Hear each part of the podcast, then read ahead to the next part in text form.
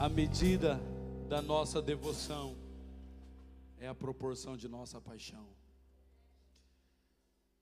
Não falta devoção, o que falta é paixão. E Deus está proporcionando para nós de novo um sentimento racional de amor e devoção à presença de Jesus você vai perceber que os nossos cultos vão estar diferentes. A adoração, o louvor vai ser diferente. Sabe por quê? Porque nós somos guiados pelo Espírito Santo. E Ele é especialista em quebrar o molde. Quando começa a ficar formatado, Ele fala: Deixa eu mudar para não se tornar uma idolatria. Deixa eu mudar o molde para não se tornar uma idolatria. Os hinos das, da harpa eles eram tão preciosos, até que padronizaram aquilo como o padrão de louvor da casa do Senhor. Eu acho que chegou uma hora que Jesus ficou um pouco enjoado, falou: vamos mudar a forma, para não se tornar uma liturgia religiosa. Então nós achávamos que chegar na igreja, abrir o, o número de o, o, o inário no Salmo 1 e dizer: Deus prometeu com certeza chuva de graça mandar.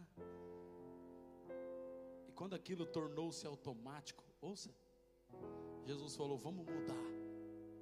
Ele começou a trazer outra, outras ondas de adoração. No ano de 2000, a onda extravagante.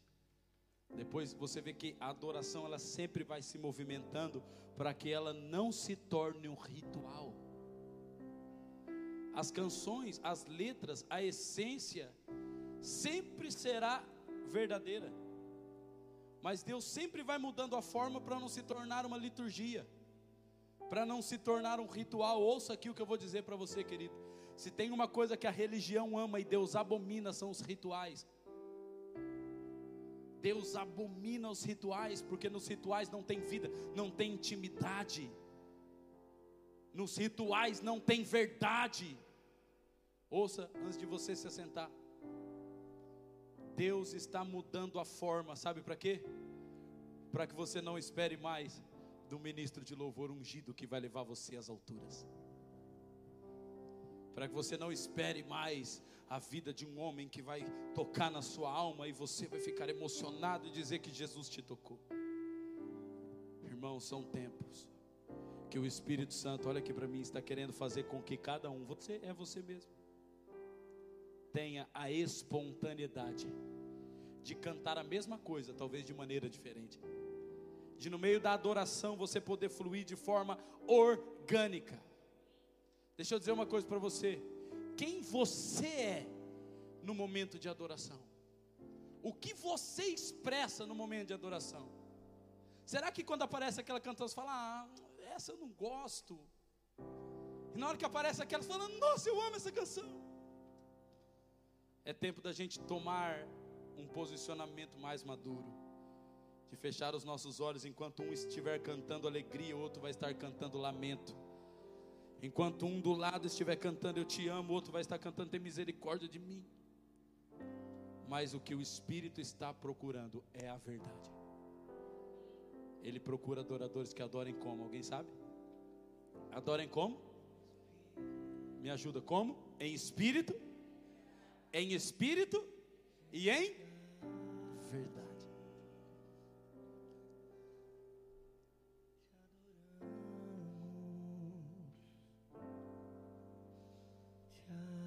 Você pode cantar essa canção com verdade? Você pode fechar os teus olhos, colocar a mão no teu coração pensar em Jesus e extrair toda a verdade agora do seu ser. Você consegue? Vamos lá. Com verdade. Te adoramos. Vamos lá, Espírito. Rei dos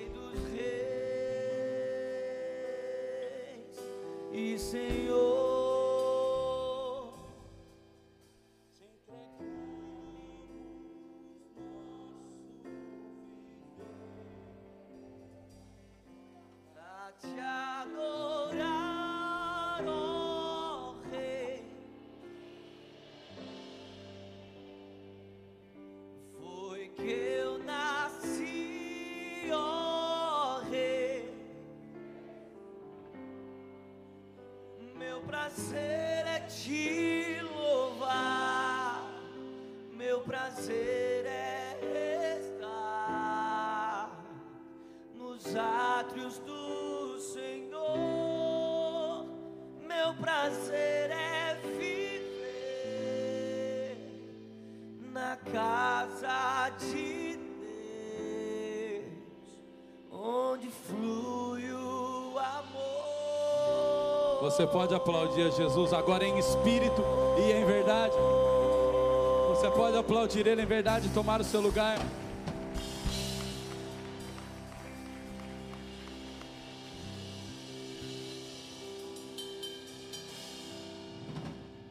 Irmãos, o cristianismo é gostoso porque é vivo.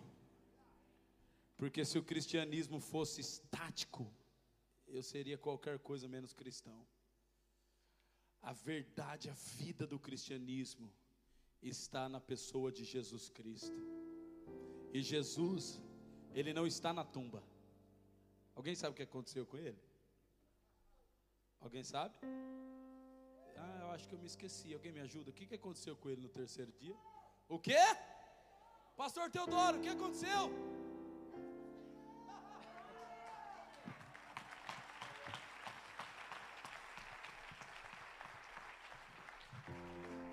Pastor Teodoro, e quem ressuscita está vivo?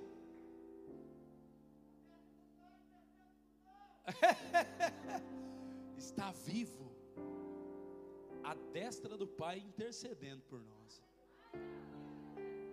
Por isso que não dá para participar de uma reunião de forma ritualística. Não dá para se achegar num lugar.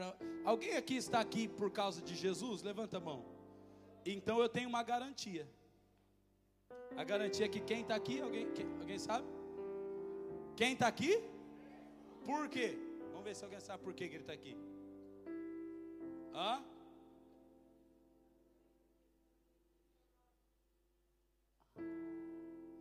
Porque ele disse: aonde houverem dois ou três reunidos em meu nome, hum, eu estarei presente no meio de vocês. Por isso que não, não dá mais para suportar uma reunião ritualística.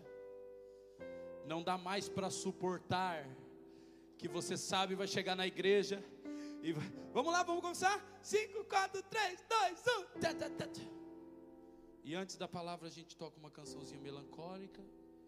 E depois da terceira canção a gente dá uma salva de palmas para Jesus, porque vai entrar o pregador. Irmãos, ouça o que eu vou dizer para você. O Espírito Santo está quebrando o molde. Ele está quebrando a forma que a gente fez. Sabe qual é o nosso maior problema? Sabe qual é o nosso maior problema? Olha para mim. Não olha para o pastor Fábio, não. Olha para mim.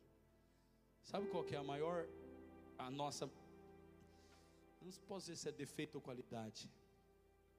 Depende da maneira que é usada. É que nós temos a tendência de padronizar, de pragmatizar todas as coisas. Tem coisas que Deus vai dar para a gente, irmãos, que é para hoje, e amanhã já não serve mais. Deus manda um homem construir uma arca, 120 anos, ele fica 150 dias dentro dela e depois fala para ele abandonar. Abandona a arca. Por que, que teve que abandonar a arca? Senão os homens iam construir um templo, um santuário dentro dela. O corpo de Moisés morreu e teve que sumir, porque se alguém achasse o corpo de Moisés, iam embalsamar ele.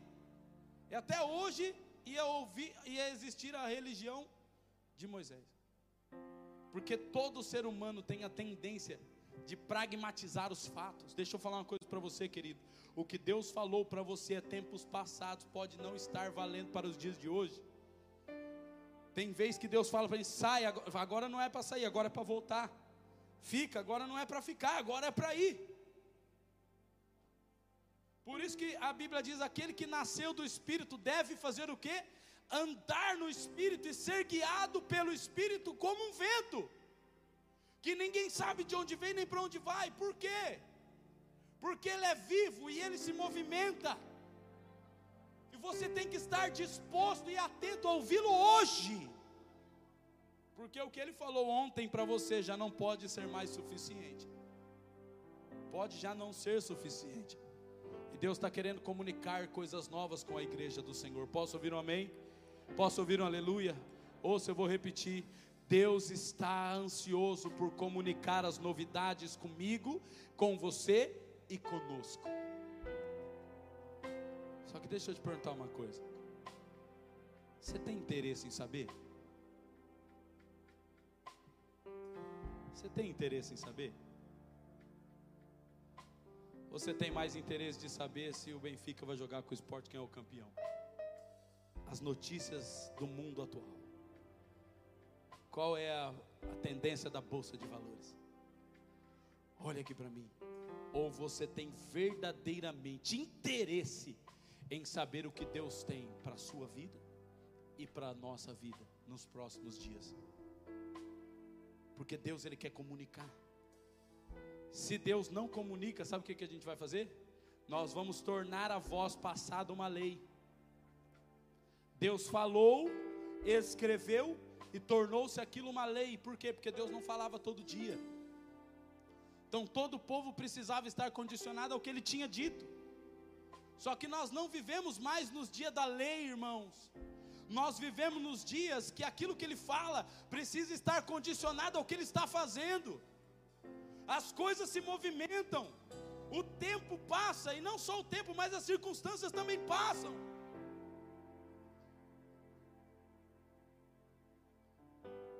Que está em pauta é o nosso interesse em saber, em descobrir o que é que Ele tem para mim, para você e para nós.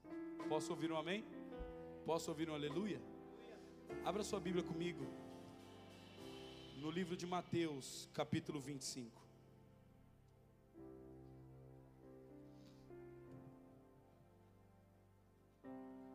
O Espírito Santo tem construído em nós um comportamento Vou repetir. O Espírito Santo tem construído em nós um comportamento. Por isso que eu vejo que Deus tem ministrado nos últimos meses, não é uma palavra esporádica, mas Deus tem construído um comportamento em nós a partir de Sua palavra. Porque tudo que sai da boca do Senhor não volta para Ele vazio o que que Deus faz? Ele cumpre aquilo que ele quer por meio de sua Alguém sabe? Deus cumpre o que ele quer por meio de sua palavra. Então, o que Deus fala não é o que ele quer ensinar, filho. O que Deus, o que Deus fala é o que ele quer fazer. Quando Deus fala, não é para você aprender, é para você se tornar. Quando ele comunica, Deus falou comigo. E como você vai saber se foi Deus que falou? Se o que ele disse mudou o seu comportamento ou só informou a sua mente. Se só informou a sua mente, não foi Deus que falou, foi você que descobriu. Mas como assim, apóstolo? Eu vou te ensinar. Apóstolo, eu estava orando, lendo a Bíblia, Deus falou comigo isso. Irmãos, quando Deus fala, Ele vai mudar o seu comportamento. Se não muda o seu comportamento, não foi Deus que falou, foi você que descobriu. Como? Se você for na minha casa, sem eu abrir a minha boca, você vai entrar na minha casa, sentar na mesa comigo, e você vai ver que eu amo aquário. E eu tenho um aquariozinho na minha casa, né, Rafa? E eu amo, tem uns pacu lá desse tamanho assim, de quase um quilo cada um. Pirarara, quem conhece o peixe pirarara aqui? Né, vamos. Tem uns gourame albino, coisa mais linda. E eu não vou precisar falar isso para você. Se você sentar na mesa da minha casa, você vai ver um aquário de 2 metros, 1.100 litros de água lá. Você vai sair de lá e falar assim: Nossa, eu, eu acho que o, o apóstolo ama aquário. E planta, porque parece uma selva, parece uma floresta. Tem que tomar cuidado, passar uns macacos pulando. E eu não vou precisar falar isso para você. Se você tiver um pouquinho de discernimento, você vai descobrir isso. Quando você se aproxima perto de uma pessoa e você com, consegue descobrir o que ela gosta sem ela falar. Como? Pelo comportamento dela. Então, vamos vamos enobrecer a voz de Deus, por favor. Eu quero ensinar você não banalizar mais a voz de Deus e dizer Deus falou comigo. Não. Vou te ensinar. Tem coisas que você vai estar orando, você vai estar lendo, você vai entrar em um ambiente espiritual e você vai descobrir e falar: Nossa, olha aqui, Deus falou. Não, não foi Deus que falou, foi você que descobriu. E Deus está levantando uma geração de descobridores do reino de Deus, homens que têm aptidão de separar tempo, de entrar em oração, de abrir a Bíblia e de descobrir os segredos sem que Ele fale.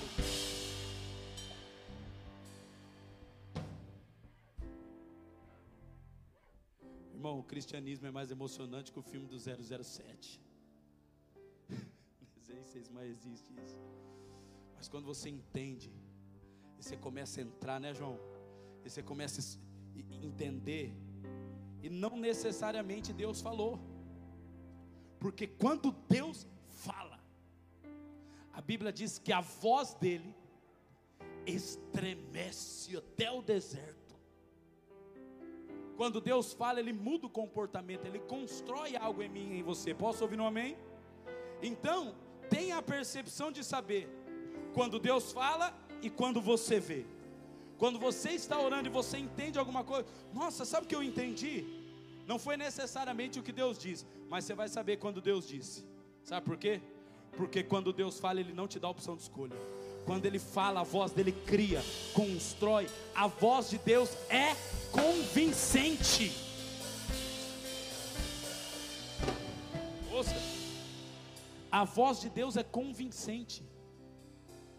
Você tem ideia que eu não estou falando que é o seu professor da escola ou o patrão da sua empresa que vai falar com você? Você vai falar assim: não, mas espera aí, é, é, eu não concordo. Eu estou falando que quando Deus fala, a voz dele é tão majestosa que a reação de todos os homens que já ouviram a voz de Deus é a mesma: sim, Senhor.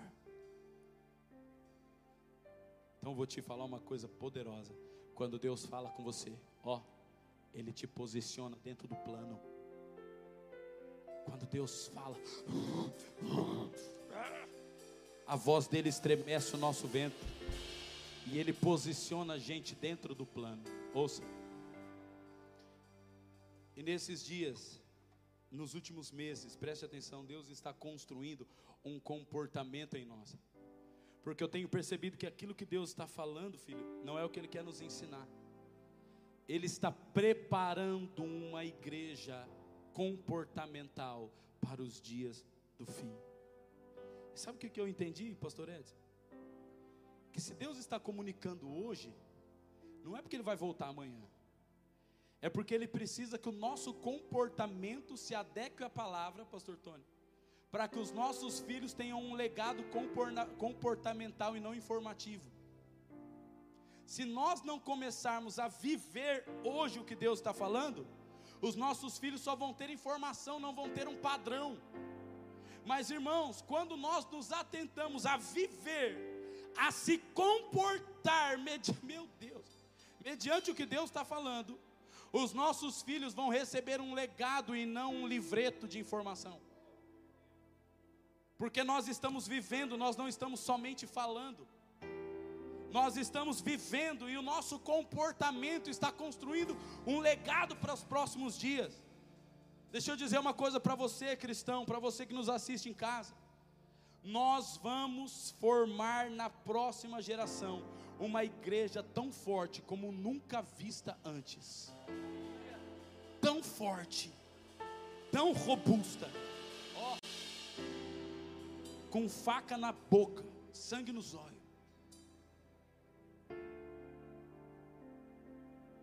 Nunca vista antes, sabe por quê? Porque nós vamos mostrar as nossas cicatrizes para os nossos filhos. Nós vamos mostrar para os nossos filhos a nossa ordem de comportamento, não de ensino.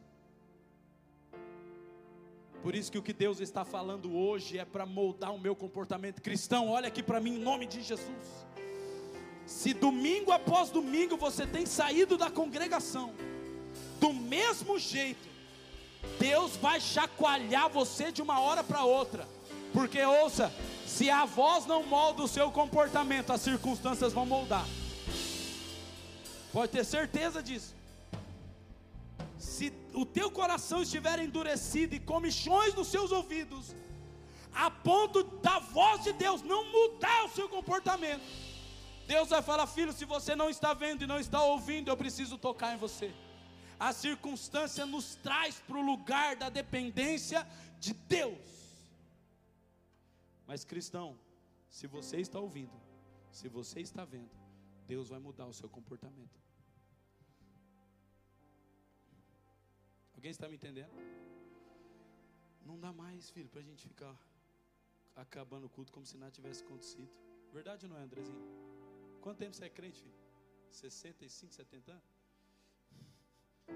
Quanto tempo que a gente ouve a pregação do Evangelho, mas ela nunca foi tão violenta como está sendo nesses dias. A pregação nunca foi tão agressiva como ela está sendo nesses dias. Aonde o Espírito de Deus tem conduzido a congregação no Evangelho do Reino de Deus, você não vai ouvir que Deus vai abençoar você. E você vai ser uma bênção. Aonde o Espírito está conduzindo, você vai ouvir que Deus vai pegar você, tirar você da estrutura de menino, te colocar numa estrutura de homem, para que você frutifique e glorifique o nome de Jesus. Por isso nós vamos meditar hoje e deixar o Espírito nos conduzir em Mateus 25, a partir do versículo 1.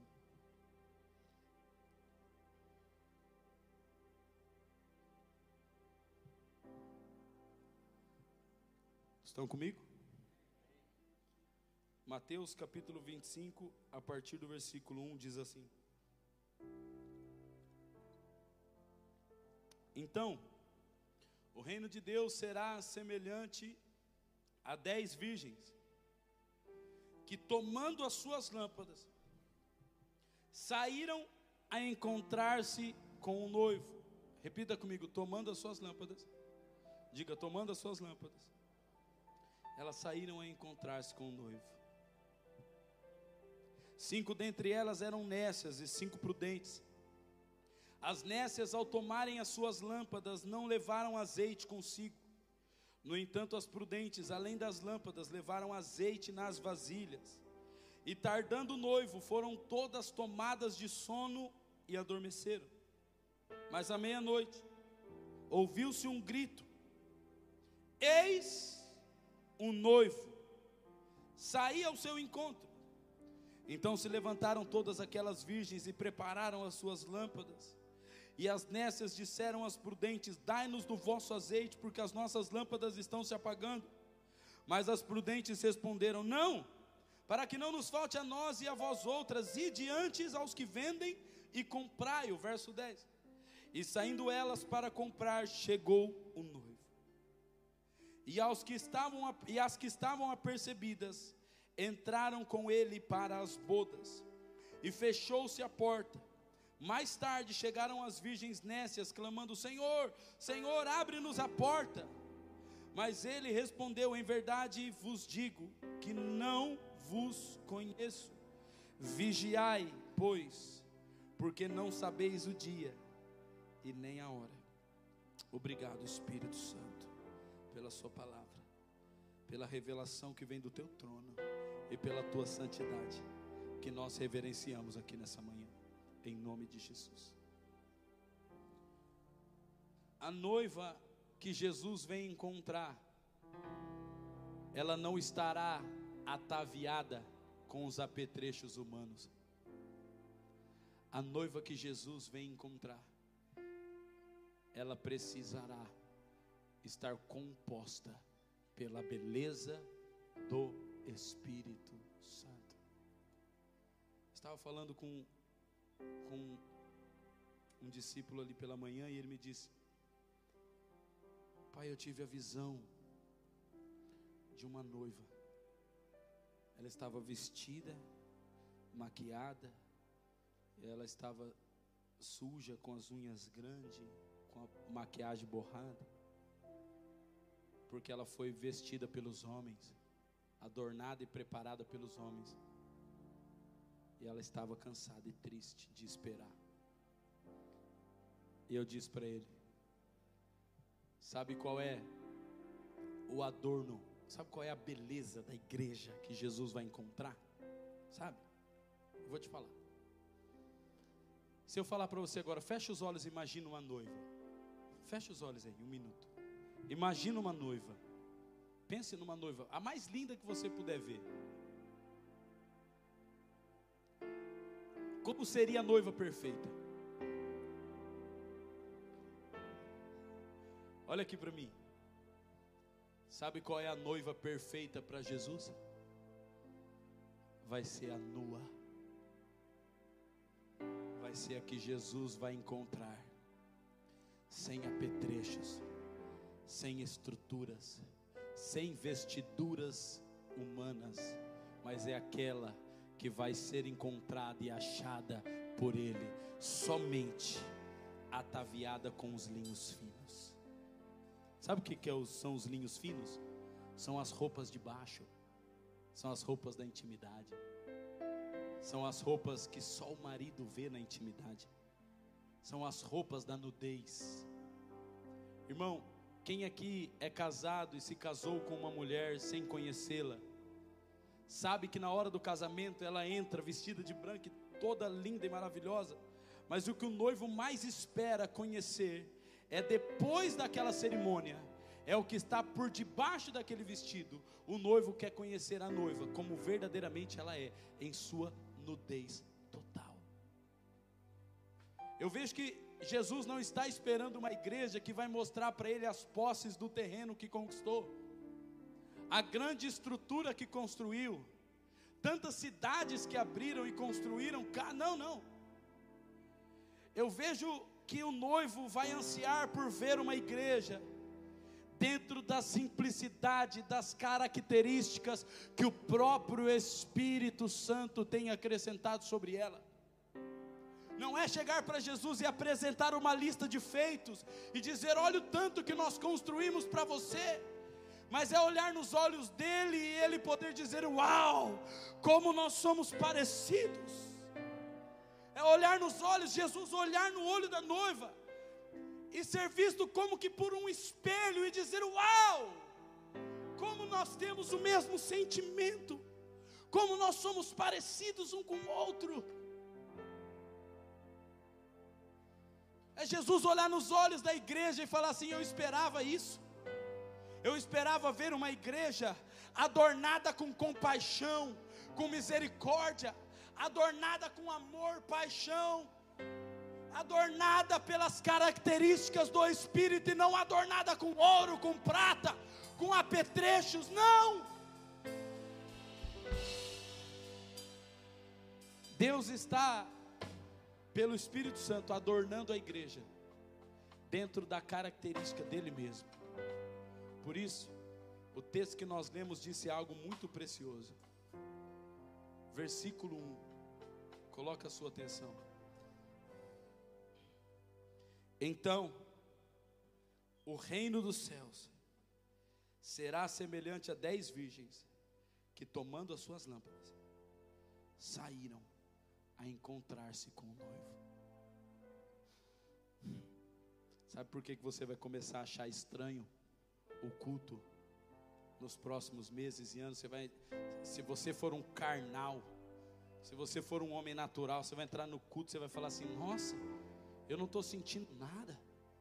Nossa, parece que meu Deus do céu está chato. Por quê?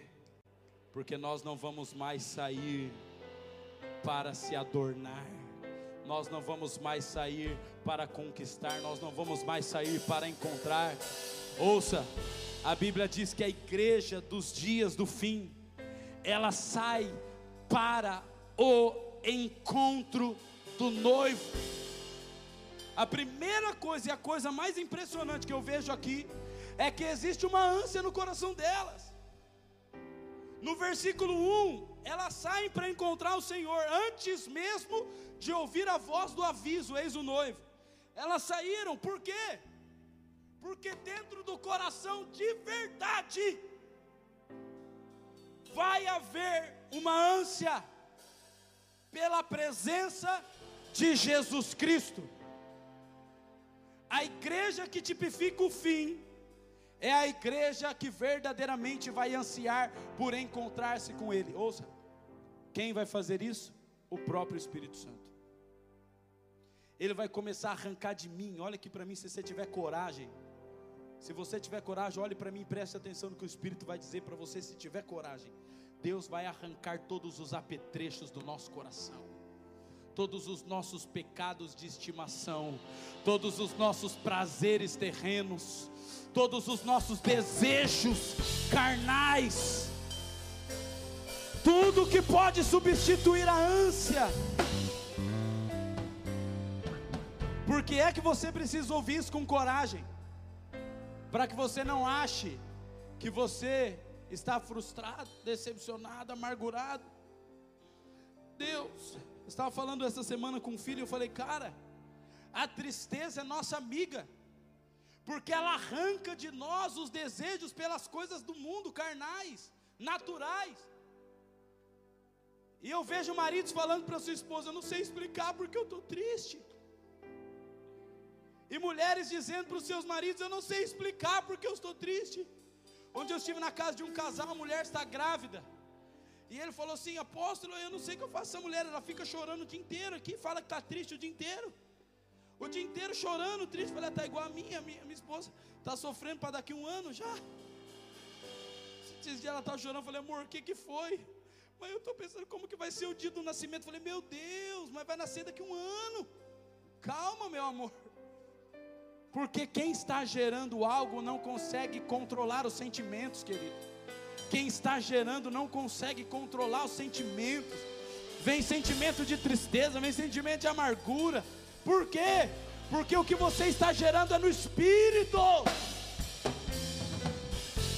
As coisas da terra começam a perder o valor, começam a perder o sentido. As coisas naturais não faz mais sentido.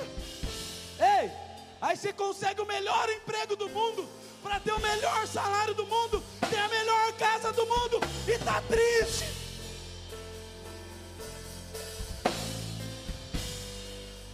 Se acostume. Por quê? Porque só vai haver uma única. Ah!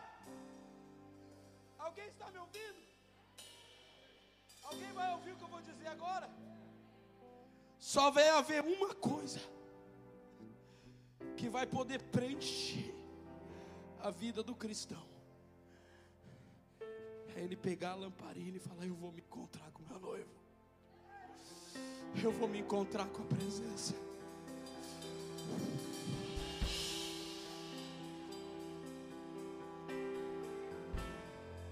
Eu vou me encontrar com ele. Agora eu vou falar uma coisa séria, pesada. Pesada e depois você julgue no espírito. Deus está disposto a fazer tudo dar errado para você encontrar o que verdadeiramente é certo. Deus está disposto a frustrar todos os seus planos. É diferente você ouvir isso, né? Não é mais fácil o pregador dizer nos dias de hoje: Deus vai realizar tudo. Não, não vai não. Não vai realizar não. Sabe por quê? Porque não existe sonho realizado que substitua o clamor, a glória, a majestade de você entrar dentro do seu quarto e falar: Jesus, vem!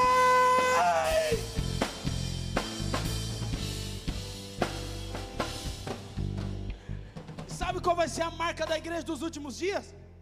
Ataviada de linho fino. Mas, cara, mas você não tem ouro, mas você não tem nada, sua profissão não deu certo. Como que você consegue andar tão jubiloso de alegria, cara? Cara, mas você não tem nada na vida. Como que você consegue andar assim feliz? Você vai falar, cara, é porque eu considerei tudo como perda. Eu considerei tudo como perda. Pela excelência do conhecimento de Cristo Jesus.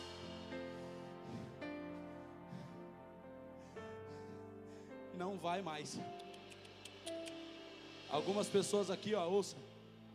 Alguns maridos e esposas vão ter que parar de orar para Deus dar uma família como as de filme. Tem marido que vai ter que aguentar a esposa do jeito que ela é até o dia do Senhor Jesus. Tem mulher que vai ter que aguentar o marido até o dia do Senhor Jesus. Sabe por quê?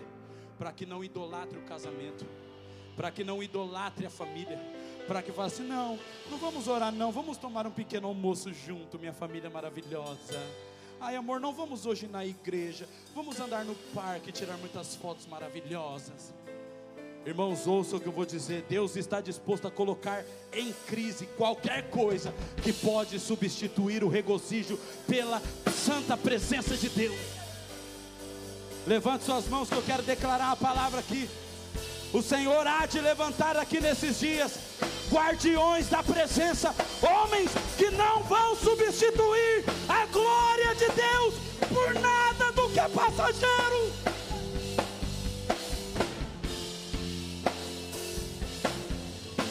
Ouça. Ela sai para encontrar com noivo. Eu falei para você. Eu já falei para vocês aqui, cara. Ela saiu antes do tempo. Mas ela saiu, cara.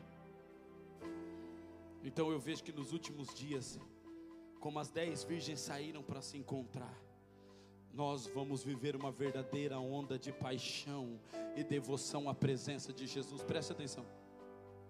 Nós ouvimos, não sei se no ano 2000, 2005, 2007, a geração apaixonada, extravagante, a geração que quer arrumar uma mochila e ir para as nações a geração extravagante, geração que babava, rolava, pulava, extravasava no culto. Muitos deles eu nem sei onde estão hoje. Mas havia uma palavra de paixão. Havia uma palavra, nós vamos sair ao encontro do noivo. Mas agora eu vou falar para você algo o que o Espírito Santo está promovendo na igreja, Israel, vai promover uma ânsia pela presença, de forma obediente, dentro dos princípios e dos padrões do nosso amado. Eu já contei essa experiência que eu vou contar para vocês. Quando eu me casei com a minha esposa, ela preparou um café da manhã para mim maravilhoso. A gente tinha uma semana de casado, chegamos em casa. E eu saí da oração e, e ela, amor, eu preparei tudo isso é para você e eu, eu não quero. Ela, mas eu fiz para você. Eu falei, mas eu não quero. Ela, por quê? Eu falei, porque eu não como de manhã. Aí ela, mas eu fiz para você. Eu falei, não. Se você tivesse feito para mim, você ia perguntar o que eu queria, não o que você queria me dar. E nisso, talvez no mesmo dia ou no outro, ela fez um almoço com feijão cheio de coisa e, e eu fui acostumado a comer comida com feijão só sal e alho. E tinha até abobrinha dentro do feijão. Estou brincando. Mas era um feijão bem cheio de coisa. Tudo que você imaginar, imagina, tinha dentro do feijão. E ela experimenta. Eu falei, não quero. Mas eu fiz para você. Eu falei, não, amor, come você. Você fez para você. Porque se fosse para mim, você ia procurar saber o que eu gosto, como eu quero. Daquele dia em diante, o nosso casamento foi ajustado para o início da caminhada. E nós começamos a entender que servir um ao outro diz respeito ao desejo do coração do outro e não do meu. Por isso que muita gente saiu para encontrar com o noivo. Senhor, a gente te ama e a gente vai fazer tudo para você. Jesus falou: calma, ei, eu quero assim. Sai, mas sai assim busca, mas busca sim, é por isso que você, cristão, muitos de nós não conseguimos ter uma vida de oração constante, é porque a gente está orando do nosso jeito, a gente está buscando o que a gente quer, aí a gente começa na segunda, na terça, na quarta e na quinta a gente está assistindo televisão, por quê? Porque não tem força quando nós não entramos na obediência de fazer do modo que Ele quer, do modelo que Ele quer. Abra sua Bíblia comigo no livro de Cantares, capítulo 3.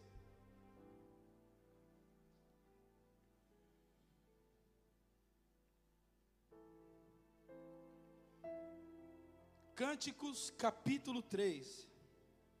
Vamos falar da igreja, estamos falando da igreja dos últimos dias.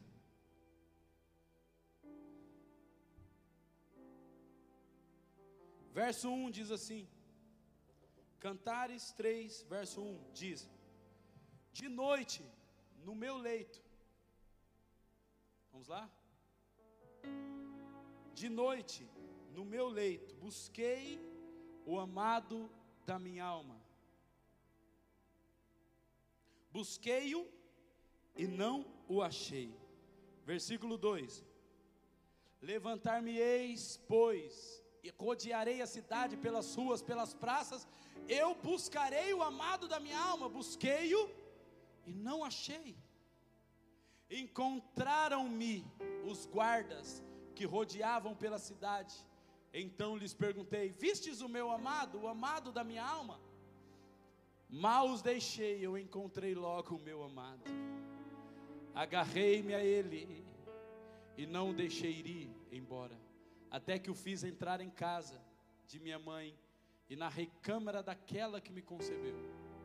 Conjuro-vos, ó filhas de Jerusalém, pelas gazelas e servas do campo, que não acordeis nem desperteis o amor, até que este o queira. Agora vai para o capítulo 5. Capítulo 5 e versículo 3 diz assim: Já despi a minha túnica, eu havei de vesti-la, já lavei os pés, eu tornarei a sujá-los. Verso 4: o meu amado meteu a mão na fresta, por uma fresta. Falta, vamos ler a partir do versículo 2. Vamos ler a partir do versículo 2. Capítulo 5, a partir do versículo 2, para que fique mais claro. Diz assim: Eu dormia, mas o meu coração velava. Eis a voz do meu amado que está batendo. Abre-me, minha irmã querida minha, pomba minha, imaculada minha porque a minha cabeça está cheia de orvalho, os meus cabelos das gotas da noite.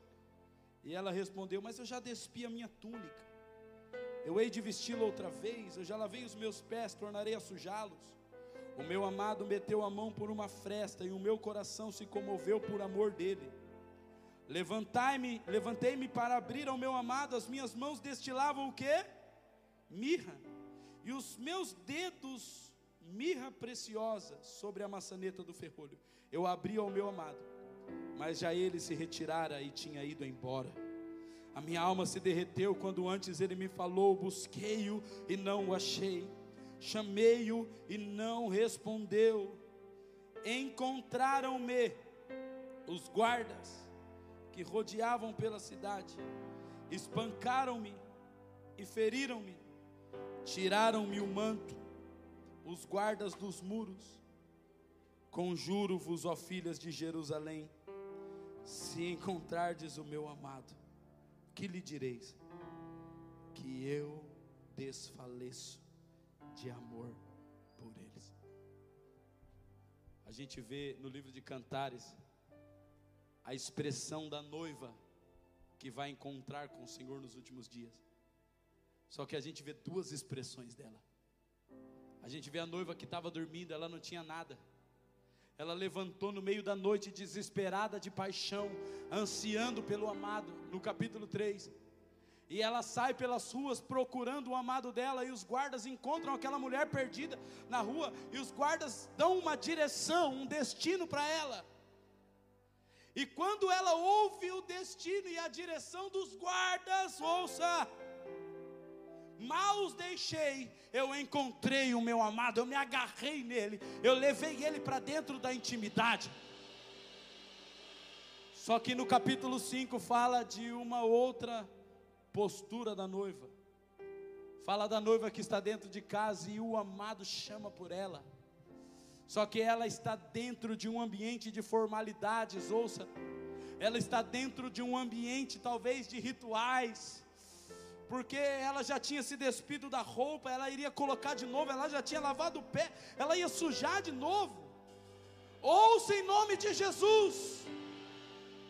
Os rituais, os critérios, os dogmas daquela noiva fez com que ela colocasse uma objeção ao encontro, à intimidade. É por isso que nesses dias Deus vai anular tudo aquilo que pode ser um apetrecho Deus vai deixar a gente levinho, irmão. Sem se preocupar com pé sujo, sem se preocupar com roupa limpa.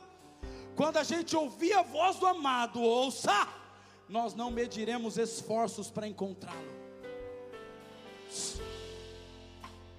Aquela mulher, ela demora para sair, quando ela sai para a cidade para procurar, os guardas agora, ouça, não dão só uma direção para ela, os guardas precisam promover um quebrantamento, espancam ela, espancam aquela noiva. Aquela noiva fica perdida e fala assim: Olha, se alguém vê o meu amado, fala para ele que eu estou doente, que eu estou enfermo de amor. Ouça, as duas saíram para encontrar com o noivo. As duas tinham sentimento de amor e de paixão pelo noivo. As duas saíram pela cidade porque estavam amando o noivo. Mas uma, uma recebeu a instrução dos guardas e encontrou segundo a obediência. Outra, outra não deu atenção à voz porque estava presa dentro de suas formalidades e ela perdeu o tempo do encontro e precisou ser quebrantada. Igreja da nação portuguesa da nossa geração, ouça o que eu vou dizer. A igreja dos próximos dias vai ser totalmente construída pelo Espírito Santo para encontrar-se com o noivo. O sentimento vai ser um só: nós queremos o nosso amado. O sentimento vai ser um só: cara, eu quero Jesus. Eu estou empossado de frustração. O casamento não deu certo, a empresa não deu certo, o ministério não deu certo, nada deu certo. Eu quero o meu amado, mas ouça: muitos vão precisar ser quebrados de suas formalidades. Muitos vão precisar ser quebrados do seu egoísmo, dos seus rituais, para poder ser encontrado pelo amado. Agora eu anseio por uma igreja, meus irmãos, que vai acordar de madrugada desesperado. Acordar de madrugada desesperado.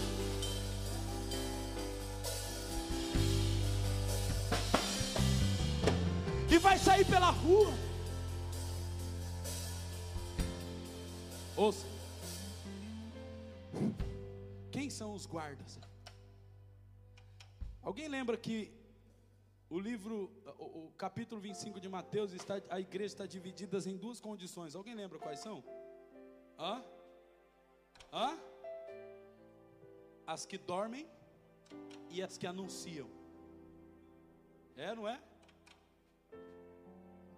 As dez estavam dormindo, mas existia uma voz anunciando. Todo homem e mulher, toda congregação que perseverar na oração, na vigilância, na atenção, vai servir de uma voz para conduzir uma geração apaixonada. Toda congregação, ouça isso, Pastor Fábio, que estiver permanecendo na oração, ouça Israel, que permanecer atento, vigilante, como os guardas da cidade, vão conduzir uma geração apaixonada até a presença de Jesus. Porque a ânsia vai ser essa, irmãos. Sabe qual vai ser o avivamento que nós vamos ver?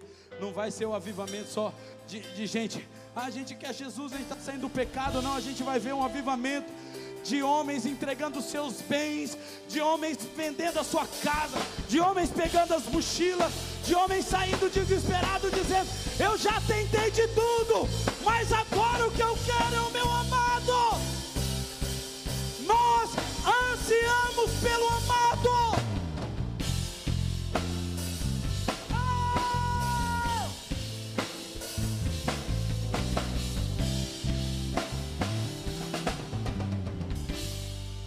Fique esperto.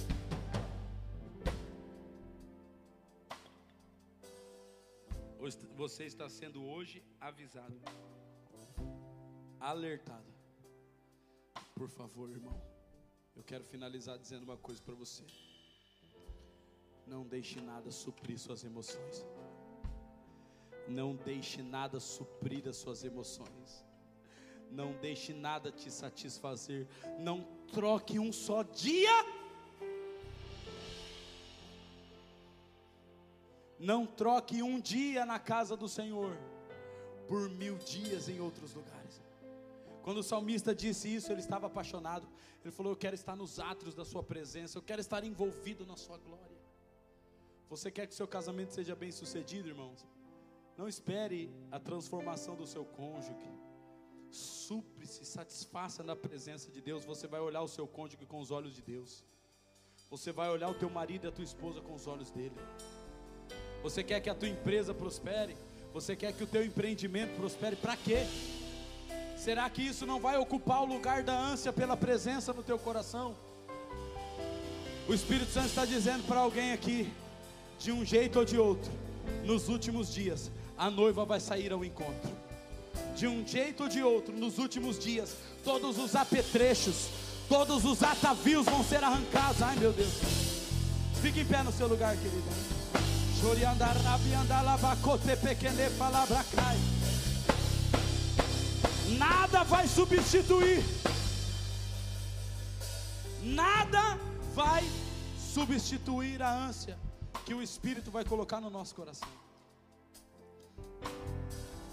Se você ser apóstolo, por que você está dizendo isso?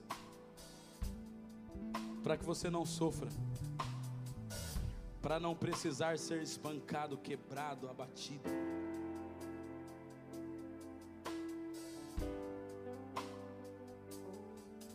Porque Deus não vai perder, nem eu e nem você. Meu Deus do céu. O que, que nós cantamos aqui hoje? O amor dele é violento, como as garras de um leão. Foi isso que você cantou? Então olhe para mim, eu quero finalizar tudo aquilo, tudo aquilo que tomar o teu coração, vai ter que tomar uma patada do leão para ser arrancado de dentro de você. Porque o que Deus está preparando para os últimos dias é uma noiva que sai ao encontro, apaixonada, clamando: Se vês o meu amado, diga a ele que eu estou enfermo de amor. Não desperte o amor até, até que o queiras. A sua profissão, seu trabalho, família, ministério, nada, nada disso vai ter valor, querido. Nenhum apetrecho vai ter valor porque ele vai encontrar uma noiva ataviada de linho fino, linda,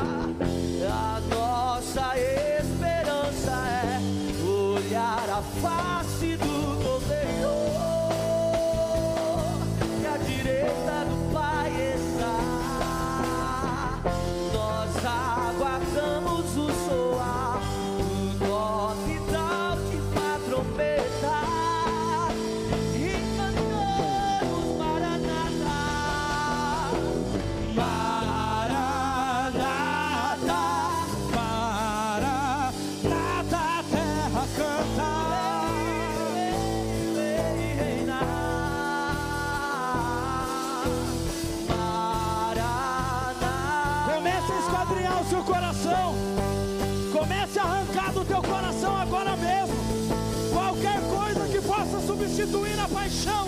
Arranque. Comece a lançar diante